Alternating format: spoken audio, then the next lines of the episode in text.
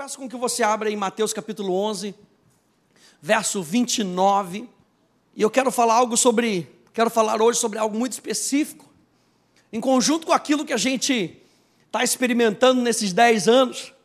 Mateus capítulo 11, verso 29. Se você já achou, diga amém. Se você não achou, diga espera por mim, pastor. Ou diga travou meu celular. A Bíblia é nova, página está junta, aleluia. Mateus capítulo 11, verso 29 diz: Tomai sobre vós o meu jugo. E a gente fala que essa, essa questão de tomar é uma questão de atividade. Eu quero para mim, diga eu quero para mim. Diga o que Deus tem para mim, eu quero.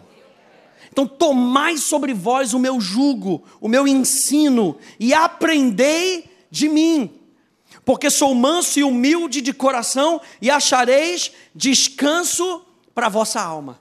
Eu acho interessante que a gente vai falar hoje sobre nós sermos enraizados na comunidade. Nome da nossa igreja, Academia da Fé, Comunidade Cristã. Eu e você fazemos parte de uma comunidade, e fazer parte de uma comunidade é fazer parte de sonhos que são maiores do que nós é fazer parte de uma visão que é maior do que nós. Ei, é fazer parte de um projeto que é maior do que os nossos recursos pessoais. Não é maravilhoso quando você entra em sociedade com alguém e você sabe que juntando os capitais daquelas, daquela sociedade, vocês vão conseguir fazer juntos aquilo que Deus plantou no teu coração? Não é interessante você saber que o nosso pastor, ele tem algo no coração, ele é um visionário. E ele coloca essa visão diante de nós, e você chega com o seu talento, e o outro chega com a sua oração, e o outro chega com a sua doação, e a gente vai fazendo cumprir a visão que Deus nos deu. Fazer parte de uma igreja local, gente, não é somente fazer parte de um lugar onde eu vou, sento e ouço, é um lugar onde eu aprendo a ser como Jesus com você. Então é um lugar onde a gente se valoriza. Discípulos valorizam uma vida com os de dentro. Você lembra lá de Gênesis, que Deus disse: não é bom que o homem viva só. Não está falando só de casamento, não. Está falando que o propósito do homem é viver em comunidade. E você sabe que nós precisamos de tempos onde nós nos separamos para orar. Jesus se separava para orar. Jesus disse para a gente entrar no nosso quarto, Mateus capítulo 6, para entrar no nosso quarto e buscar a Deus, mas nós precisamos de um tempo de comunidade, onde nós aprendemos a ser comunidade. Não é interessante que, por exemplo, a gente fala muito, eu quero explicar isso para você, porque a gente fala muito de eu ser igreja, ok? Eu sou a igreja. O termo grego não nos permite falar isso, porque o termo grego fala de coletividade. O termo eclesia, igreja, que nós traduzimos como igreja, são os chamados, não é o chamado, são os chamados para fora. É um termo plural. É como se fosse uma alcateia. E a alcateia é o quê? Se você aprendeu na escola, aleluia, alcateia. É o coletivo de lobo. Imagina um lobo virando para outro lobo e dizendo: Cara, eu sou a alcateia. O outro vai virar para o outro lobo vai virar para ele e vai falar: Você está maluco?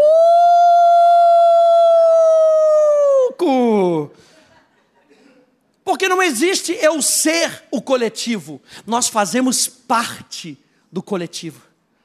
Por isso que toda vez que você vir a igreja, a igreja é um termo coletivo, não é um termo é singular.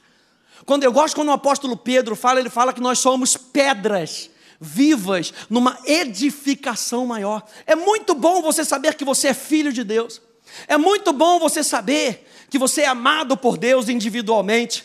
Mas dentro desse contexto, Deus também está nos mostrando que nós fazemos parte de algo maior do que eu mesmo. E fazer parte de algo maior do que nós mesmos é ser chamado igreja. Eu faço parte de um corpo maior do que a minha própria individualidade.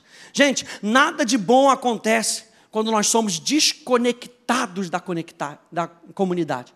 Mais uma vez eu falo, não é somente aquele tempo onde eu estou me separando para orar Eu estou falando de ser desconectado. Você sabe que uma das estratégias mais fortes do inferno é desconectar você do corpo? É uma das primeiras coisas que ele faz.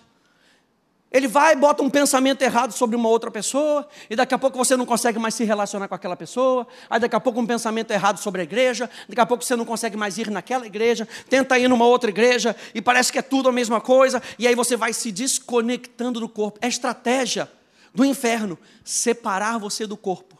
Porque você sabe que célula morta, célula fora do corpo, morre.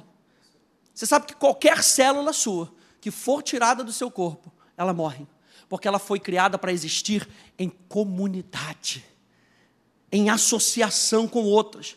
Então, gente, quando Davi se isolou, ele teve um caso com Batseba. Quando Elias se isolou, ele caiu em grande depressão. Quando Judas se isolou, ele acabou se matando. Olha só o que, que John Wesley diz. John Wesley diz que não há nada mais não cristão do que um cristão solitário. Ah, eu não preciso da igreja. Se você não precisa da igreja, você não precisa do corpo. Se você não precisa do corpo, você não precisa de Jesus. É isso que você está dizendo. Porque Ele é a cabeça do corpo da igreja. Ele é o cabeça. Então, falar, porque, veja, quantos aí estão vendo o meu corpo? Aleluia. Abre os seus olhos, catou com o seu irmão que está dormindo, que não está vendo. Pastor, estou vendo uma aura, estou vendo Jesus amado. Você está vendo o meu corpo, mas você sabe que nesse meu corpo existem vários pequenos corpos, os órgãos. A igreja local é como um desses órgãos. Aí a gente fala, não, mas eu estou dentro do corpo. Tá, mas em que órgão você está ligado? Que tipo de. Não, não. Não faço tipo de célula nenhuma. Então você está fora do corpo e não sabe.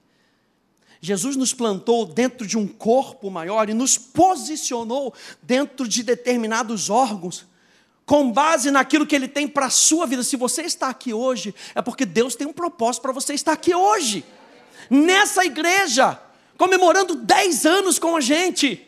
Há um propósito para a gente estar junto, para a gente viver juntos. Olha só Eclesiastes, capítulo 4, verso 10. Porque se caírem um levanta o companheiro. Ai, porém, do que estiver só, pois caindo, não haverá quem o levante. A Bíblia é enfática para dizer que eu e você somos criados para experimentar comunhão. O que, que essa palavra comunhão significa? Comunidade significa.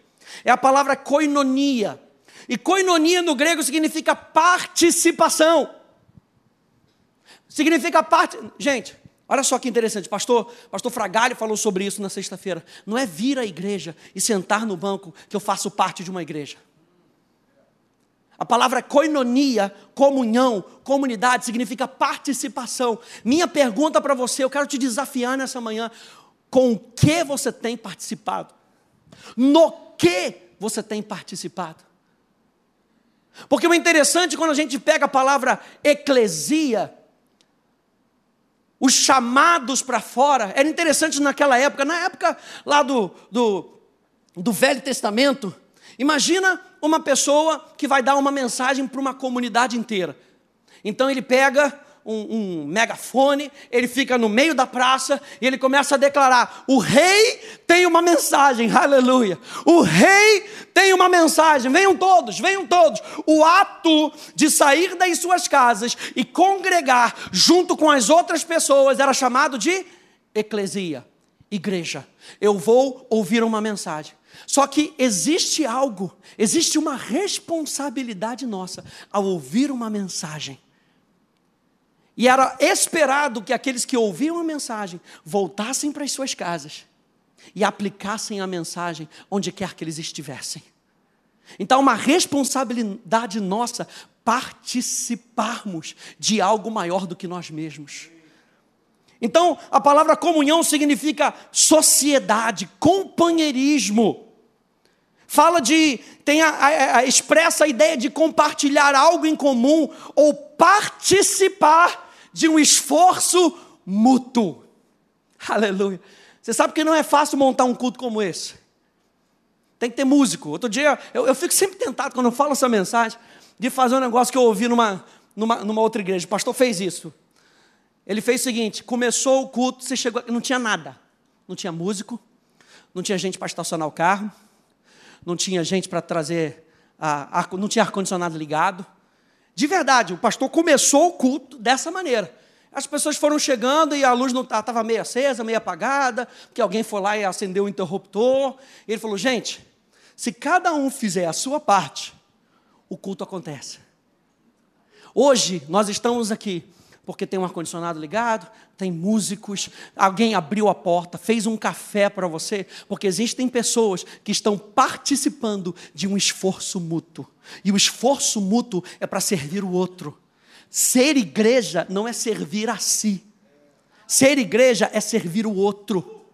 Ser igreja é viver para outro. Por isso que é tão importante a gente entender os dois lados. Eu sou nova criatura, eu sou imagem de Deus, eu sou filho de Deus, mas por que, que eu sou filho de Deus? Por que, que eu sou nova criatura? Eu faço parte de um corpo, e nesse corpo eu sirvo ao meu irmão, nesse corpo eu chego mais cedo, aleluia. Nesse corpo, quando eu entro no banheiro e eu vejo que não tem mais toalhinha lá, ao invés de eu sair, eu, eu usei a última toalhinha e eu saí fora, não, eu vou lá no somário e falo: ah, gente, tudo bom? Acabou a toalhinha lá, cara, é, é para o próximo, não é para mim, eu já usei a minha, aleluia é pensar no outro. Isso é um corpo ativo, isso é um corpo que funciona. Foi assim que Jesus planejou a minha e a sua vida. Esforço mútuo para um propósito em específico. A nossa comunhão com Deus, gente, é o que faz a nossa comunhão com os outros de forma tão única. Eu sempre me vem essa, essa imagem dos dez mandamentos. Eu acho tão interessante como Deus deu os dez mandamentos para Moisés. E quando você olha para os dez mandamentos, você vê os quatro primeiros mandamentos falando acerca de Deus. E os seis próximos mandamentos falando acerca uns dos outros. Vamos botar na estatística? 40% para Deus, 60% para o homem. É interessante que a gente vive muito mais tempo com o ser humano do que percebendo a presença de Deus, isso é verdade. Só que olha só como é que Deus coloca: Deus coloca os 40% primeiro para depois colocar os 60%. Sabe por quê? Porque eu e você precisamos nos relacionar com base naquilo que nós encontramos em Cristo Jesus. Essa é a comunidade de Jesus. Jesus disse: Eu edificarei a minha eclesia, a minha igreja, o meu corpo. Ele não está falando que eu vou indivi é, é, somente individualmente. Quantos aí são edificados individualmente? Você vai para sua casa, você ora, você lê a sua Bíblia sozinho, você ouve aquele louvor e você louva a Deus, mas ele está falando de coletivo. Quando eu edifico você, é para você fazer parte de uma edificação maior. Para você saber que eu estou edificando você, você, você, você, você, você. Por isso é que nós tomamos a ceia juntos também. Porque o mesmo cálice que você segura é o mesmo cálice que você segura, é o mesmo cálice, tem o mesmo conteúdo, é o sangue de Cristo, é o sangue de Cristo, é o sangue de Cristo, e você carrega na sua mão o pão, o corpo de Cristo, você faz parte desse corpo. Então não tem como dizer, eu faço parte de um corpo melhor. Ah, a minha igreja é melhor que essa, é tudo parte dentro do mesmo corpo, é o mesmo corpo que a gente está sustentando. Fazer parte de uma comunidade é saber que nós somos sustentados no nosso relacionamento uns com os outros por causa do nosso relacionamento com Jesus. Cortou o relacionamento com Cristo, ei, o nosso relacionamento uns com os outros vai ficar débil, vai ficar fraco. E era isso que estava acontecendo com a igreja de Corinto. Por que, que há tantas brigas, inveja. Poxa, vocês estão vivendo como homens carnais, sem a influência do Espírito. O que é a carne? A carne é toda a influência, todo o pensamento que vem, que não tem a influência do Espírito. E esse povo estava vivendo sem a influência do Espírito. Então o relacionamento uns com os outros entrava na carne. Por isso que é, é, Gálatas vai falar para a gente andar no Espírito. Se nós vivemos no Espírito, andemos no Espírito. Deixa eu correr aqui. Comunhão bíblica não é meramente uma socialização. A palavra comunhão, koinonia, é compartilhar nossa vida comum em Cristo. Vida que é rica, duradoura e eterna. Então eu digo para você: você vem para cá, o nosso propósito é nos reunirmos, ouvirmos todos uma só mensagem. Hum. para que a gente volte e eu possa perguntar para o irmão: você ouviu aquela mensagem? Eu ouvi. Você me ajuda a fazer aquilo que eu preciso fazer? É uma vida rica, é uma vida comum em Cristo, é uma vida. Ah, aleluia. Vamos, ao invés de dar, os pastorais sempre falam isso, ao invés de dar a sua teologia, o seu pensamento para as pessoas, vamos dar Cristo para as pessoas. Ei, vamos dar Cristo para as pessoas. Você está se reunindo com pessoas que têm Cristo dentro dela. Ou pressupõe-se que as pessoas têm deixado Cristo ser formado dentro delas, para que nós possamos ter algo para dar para as pessoas. O que, que a gente tem para dar para as pessoas? A gente só tem uma coisa, a gente só tem Jesus para dar para as pessoas. E dentro dessa atmosfera cristocêntrica, nós podemos ter amor, alegria, paz, paciência. Não dá para ter paciência com os outros se a gente não estiver, aleluia, se conectando com Jesus, porque Ele é paciente. Não dá para ter domínio próprio para a gente se relacionar com as outras pessoas. Ei, o fruto do Espírito não é para você. O fruto do Espírito é o caráter de Deus sendo formado dentro de você para as outras pessoas. Então você cresce em paciência para que as outras pessoas possam ver um pouquinho mais de Jesus. Você cresce em alegria, ah, pastor, mas eu não sou uma pessoa alegre. Você cresce em alegria, não é para que as pessoas olhem para você e vejam o quanto divertido você é, é para que as pessoas entendam que apesar delas passarem por problemas, a alegria, que é a alegria de Cristo, pode ressurgir em meio às trevas amor, alegria, paz, paciência, benignidade, bondade, fidelidade, mansidão, domínio próprio. Esse é o fruto do Espírito. A Bíblia tem vários exemplos bíblicos de comunhão, não tem como, como dar isso aqui agora.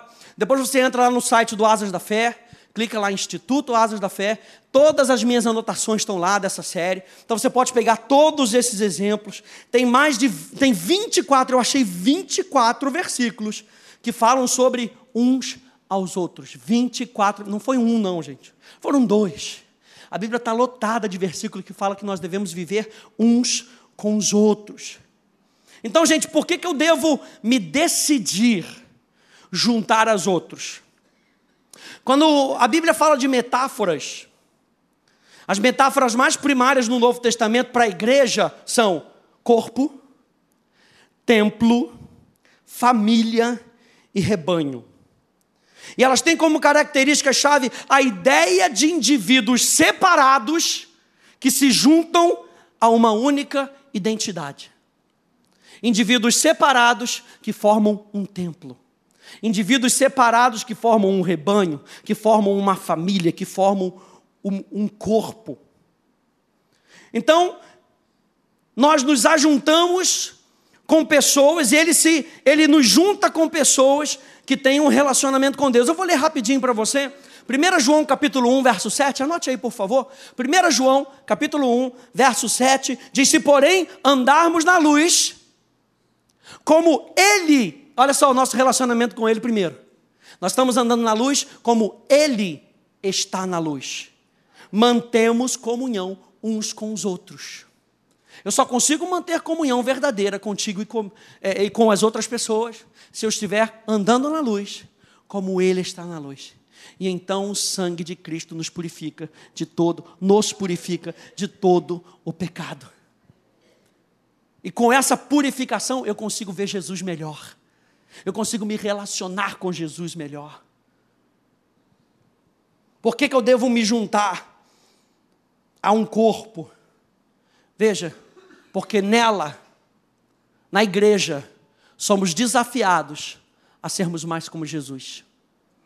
Ei, o mundo te conforma. Não vos conformeis, pastor Eli sempre fala isso. Não vos conformeis, não vos moldeis a esse século. Na igreja nós somos desafiados a sermos transformados à imagem de Jesus. 2 Coríntios 3,18, contemplando como por um espelho a glória do Senhor, a imagem dele. Somos transformados de glória em glória. Outro dia eu falei isso no segundo ano. Se você olha para a glória e você contempla a glória, você se torna como aquilo que você contempla. Por isso que 2 Coríntios capítulo 3, verso 18 vai dizer: "Contemplando a glória, eu sou transformado de glória em glória. Se eu contemplo a graça de Deus, eu sou transformado de graça em graça. E se eu contemplo o mundo? Eu sou transformado de mundo em mundo. E o mundo jaz no maligno. Aí a minha vida anda para baixo, eu não estou entendendo por quê. É porque muitas vezes a gente parou de contemplar a glória. A glória é a essência de quem Ele é. Olhar para Jesus. A igreja, a comunidade nos ajuda a olhar para Jesus. Você está passando por uma dificuldade, alguém vai te, vai te lembrar para olhar para Jesus. Gente, às vezes as pessoas vêm fazer gabinete com a gente, a gente não tem resposta, a gente só tem uma resposta, a resposta bíblica. Vamos olhar para Jesus.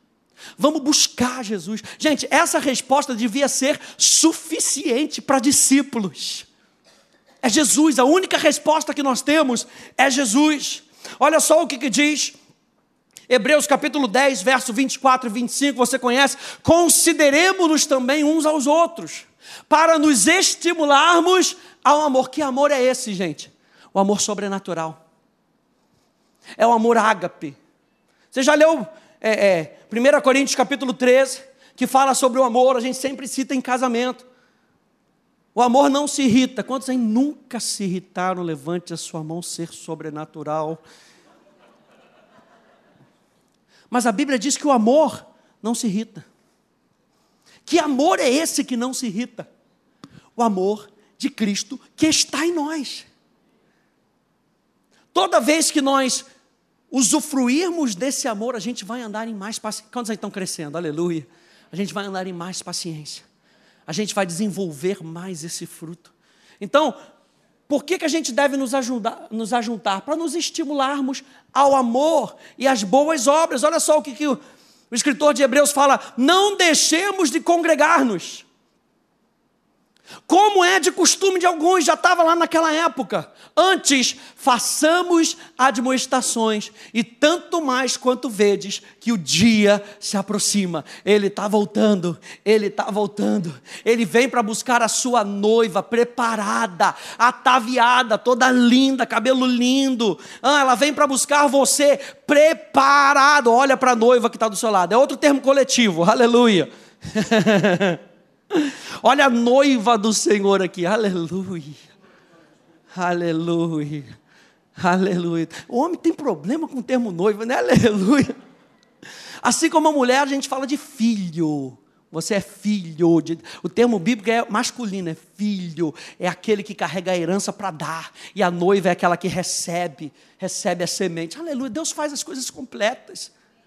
Deus faz as coisas completas. A palavra exortar, aqui olha só que interessante, admoestar, exortar, é a palavra que fala de confortar, de desejar, de orar e de buscar. Exortar ali, a gente já fala exortar, vai exortar o quê? Qual, qual o sentido? Aquele cachado pesado na mão do pastor, aleluia. Pastor vai admoestar, sabe nem o que é admoestar, aquele cajado já vem logo na mão, já descendo. A palavra exortar significa confortar, chamar para perto. Fala de desejar. Ei, o que eu quero aqui é te ajudar a desejar mais. A palavra fala de orar e de buscar. A comunidade, ela tem que nos levar para um caminho onde nós oramos mais e buscamos mais a Deus. Eu tenho que te incentivar e você tem que me incentivar a isso. Só na comunidade dos santos nós podemos crescer na santificação. É muito bom estarmos com pessoas que amam e buscam a Deus. Isso nos motiva. Outro dia eu estava conversando aqui com a, com a irmã Sebastiana. A irmã Sebastiana é referência na Atos, né? 80 e poucos anos. Gente, ela está fazendo o terceiro ano. Tem gente aqui que não fez nem o primeiro ano. Aleluia, hashtag fica a dica. Foi na graduação, acho que foi a graduação que a gente mais aplaudiu uma pessoa. 80 e poucos anos graduando, segundo ano. E acha que ela, você acha que ela pediu arrego? Ah, pastor, é, não posso ler o livro não, sabe como é que é? Porque já estou idosa, não posso fazer. Ela vem para fazer prova. Lê o livro. Agora, no segundo trimestre, para fazer prova, ela varou a noite, porque não tinha terminado o livro. Varou a noite lendo o livro. Não, pastor, porque eu tenho que terminar de ler esse livro. Esse livro me abençoa. Oitenta e poucos anos, está fazendo terceiro ano. E ela está aqui, é parte da comunidade. O que, que ela falou para mim? Ela chegou aqui outro dia, acho que foi quinta-feira, sexta-feira. Ela virou aqui para a gente e falou: Como é bom a gente estar tá junto, não é verdade? Como é bom a gente, ela se alegra, né? ela começa, começa a se alegrar, aquele sorriso dela. Como é bom a gente estar junto. Eu falei, irmã Sebastiana, é, é, é aquele negócio, é, é, fogo no braseiro, sabe? É um fogo aqui, é um fogo ali, é um fogo ali, é um fogo. Quando a gente se junta, vira um fogaréu. É o fogo do teu coração com fogo. Ah, pastor, eu vim meio apático, mas então entra, entra nessa fornalha que está acontecendo aqui, que o seu coração vai se incendiar. Aqueles homens andando com Jesus, ah, aleluia, aqueles homens andando com Jesus, e Jesus falava com eles, explicava acerca de si mesmo nos salmos, nos profetas, na lei, até na lei, aleluia, Jesus mostrando a si mesmo dentro da lei, aleluia, e aqueles homens depois que Jesus saiu, nosso coração não estava pegando fogo enquanto ele falava com a gente, nosso coração tem que pegar fogo, não porque o pastor está pregando bem, mas porque o Espírito Santo está falando comigo, e porque o Espírito Santo está falando comigo, eclesiastes dizia: Eu sou chamado, ouço uma mensagem, volto para onde, de onde eu vim, aleluia, e agora eu vou fazer aquilo que Deus está me pedindo para fazer.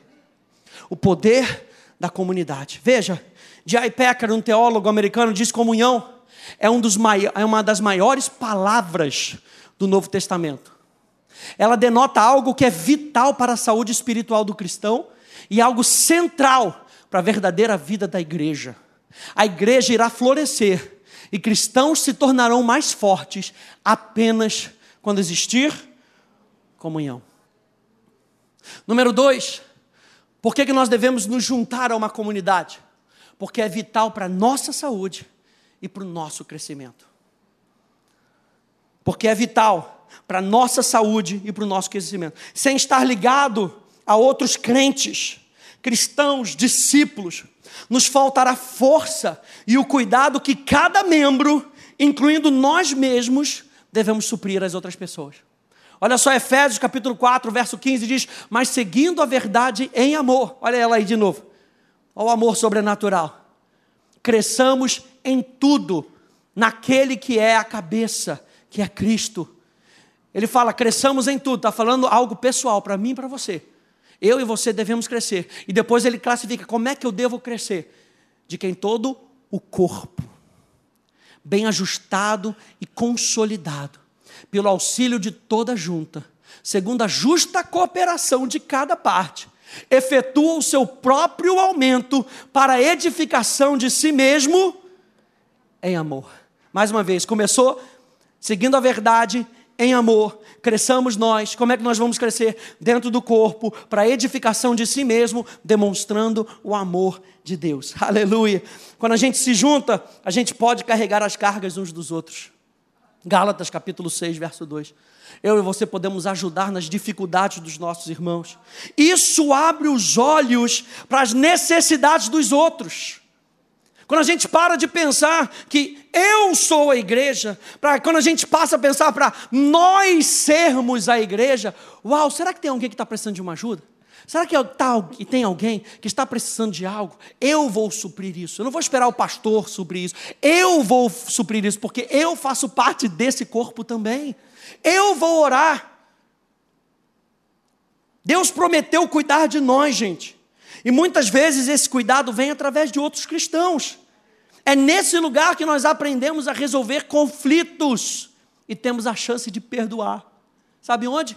Dentro da igreja, onde pessoas ouvem sobre perdão. O mundo não ouve sobre perdão. Não espere nada do mundo, o mundo não tem nada para dar para a gente. Mas dentro da igreja, aleluia, eu estou sendo tratado por Deus. Ei, Ele está falando comigo, Ele está me ensinando a perdoar. Então não vou esperar o outro me perdoar. A Bíblia fala: se você descobre que tem um irmão que tem algo contra ti, você vai. Hum, é forte. Você vai. E você exercita aquilo que você tem aprendido. Aquilo que eu tenho aprendido, eu vou e eu exercito. Aleluia. E número três, Para a gente terminar, por que, que nós devemos participar dessa comunidade? Porque só nela compartilhamos a vida de Cristo juntos. Eu ainda vou passar um vídeo, João. Segura só um pouquinho, obrigado por ter subido. Porque só nela compartilhamos a vida de Cristo juntos. A comunidade é um grupo de pessoas unidas por uma vida, por valores e propósitos em comum. Devotos a viver essa vida juntos dentro de uma sociedade maior. Olha só o que diz 2 Coríntios capítulo 6, verso 14 verso 15 diz: "Não vos ponhais em julgo desigual com os incrédulos. Porquanto, ele vai usando as palavras de coinonia.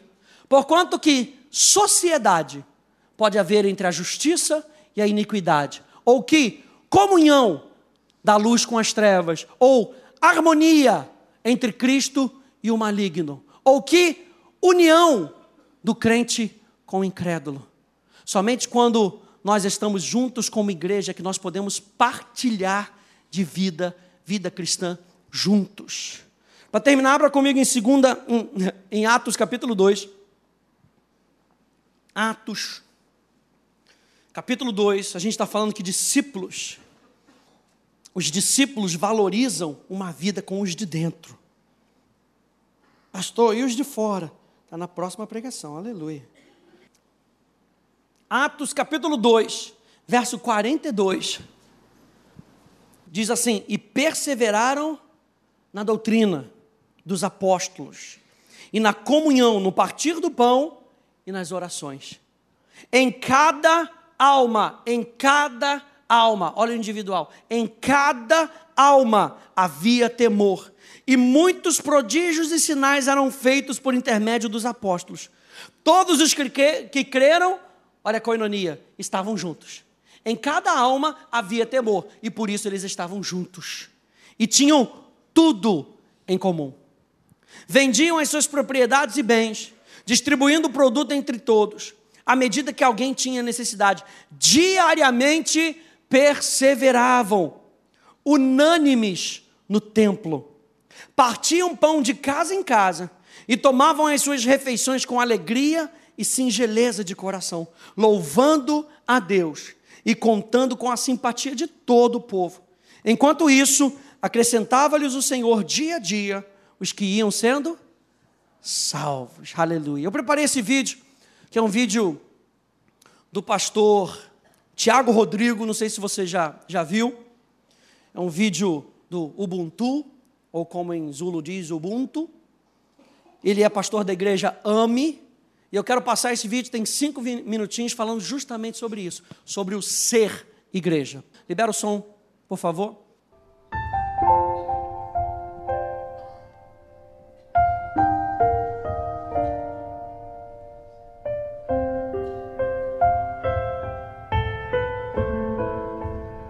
Um antropólogo estava estudando os usos e costumes de uma tribo africana quando, ao final dos trabalhos, propôs uma brincadeira às crianças da região. Colocou um cesto cheio de doces embaixo de uma árvore e propôs uma corrida. E disse: Olha, quem chegar primeiro leva o cesto. As crianças se alinharam prontas para correr, e quando elas estavam prontas para correr, ele disse já. Todas deram as mãos e correram juntas até a árvore, pegaram o cesto juntas e comemoraram juntas. O antropólogo olhou curioso para aquela situação e uma das crianças olhou de volta para ele e disse: Ubuntu, tio. Como uma de nós poderia ficar feliz se todas as outras iriam ficar tristes? Ubuntu é uma palavra que representa uma filosofia e uma ética antiga africana que significa sou quem sou porque somos todos nós. Uma pessoa com Ubuntu tem consciência de que ela é afetada quando um semelhante seu é afetado. Ela sabe que o mundo não é uma ilha, que ela precisa dos outros para ser ela mesma. Ubuntu fala de respeito básico pelos outros. Ubuntu é compaixão, partilha, empatia. Ubuntu diz que ser humano é ser como os outros e que ser como os outros deve ser tudo. Deus é três, mesmo sendo um só Deus, consegue ter comunhão plena, como disse Ricardo Barbosa, Deus é uma eterna comunhão de três pessoas divinas. Jesus orou um dia dizendo: Pai, eu oro para que eles sejam um, assim como eu e tu somos um. esse conceito de unidade, de pluralidade única, de sermos indivíduos unitários, mas plurais ao mesmo tempo, é algo que me chama muito a atenção em Jesus. As pessoas olham muito para o fato de Jesus andar sobre as águas, multiplicar pães e peixes, assim como ele demonstrava poder e autoridade nesses atos, chama mais atenção a compaixão. O fato de Jesus chorar a morte de um amigo como Lázaro, o fato de Jesus certamente lacrimejar ao ver mulheres sendo arrastadas pelas calçadas, prostitutas sendo arrastadas para serem apedrejadas, isso sim mostra compaixão, mostra esse espírito ubuntu, esse espírito caridoso, misericordioso da parte de Jesus para com as pessoas. Eu acredito inclusive que Jesus se importa com as pessoas. Deus se importa justamente por um único motivo, para nos ensinar que nós, seres humanos, devemos nos importar uns com os outros. Segundo os Hebreus, fomos feitos um do outro foi do lado de Adão que Deus tirou a porção necessária para a construção do novo humano, Eva, e não de uma nova porção de terra. Deve vir de lá do Éden ou de algum outro lugar muito antigo essa vontade necessária nossa de ser sempre nós, de ser sempre junto, de ser sempre pares. Ninguém é feliz sozinho. Ninguém brinca sozinho, ninguém joga bola sozinho, ninguém nasce sozinho, ninguém faz amor sozinho, ninguém é igreja sozinho. Ninguém vai para o céu sozinho. A plena e mais completa realização humana reside, inclusive, num triângulo amoroso: eu, Deus e o outro. Assim como Deus é unidade plural, nós seremos mais humanos se formos um com nossos semelhantes. Em outras palavras, gente precisa de gente para ser gente. Na verdade, Quanto mais dedicado a outras gentes, mais gente você se tornará. Minha oração é que você faça a partir de hoje mais ou alguma coisa por alguém, hoje, amanhã e sempre. Enxergue o outro, conecte-se com gente, faça alguma coisa por alguém, até porque ninguém é alguém sem um outro alguém. Somos seres únicos, mas fomos feitos para viver coletivamente. Deve ser por isso que na oração que Jesus nos ensina, ele diz que o Pai é nosso, ele diz que o pão é nosso. Quando pede livramento, ele diz: livra-nos, e diz que venha o teu reino a nós. Nós é realmente uma mensagem que precisa não estar só na nossa boca, mas precisa estar dentro do nosso coração. Você precisa, para ser gente, estar diretamente ligado com vínculos de amor, de amizade, de afeto com outra gente. Vire-se para o ser humano e pratique sua fé nele. Ubuntu para você.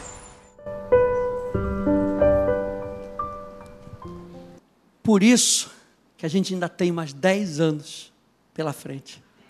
A gente tem mais 10 anos porque nós somos uma comunidade.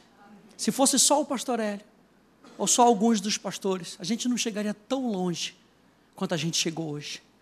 E por isso que em Atos vai dizendo que Deus vai adicionando. Ei, vamos criar um lindo espaço para que mais pessoas venham e se juntem à comunidade, para que nos próximos dez anos nós tenhamos algo construído maior do que o que nós construímos até hoje. Quantos aí estão comigo nessa jornada? Amém. Vamos a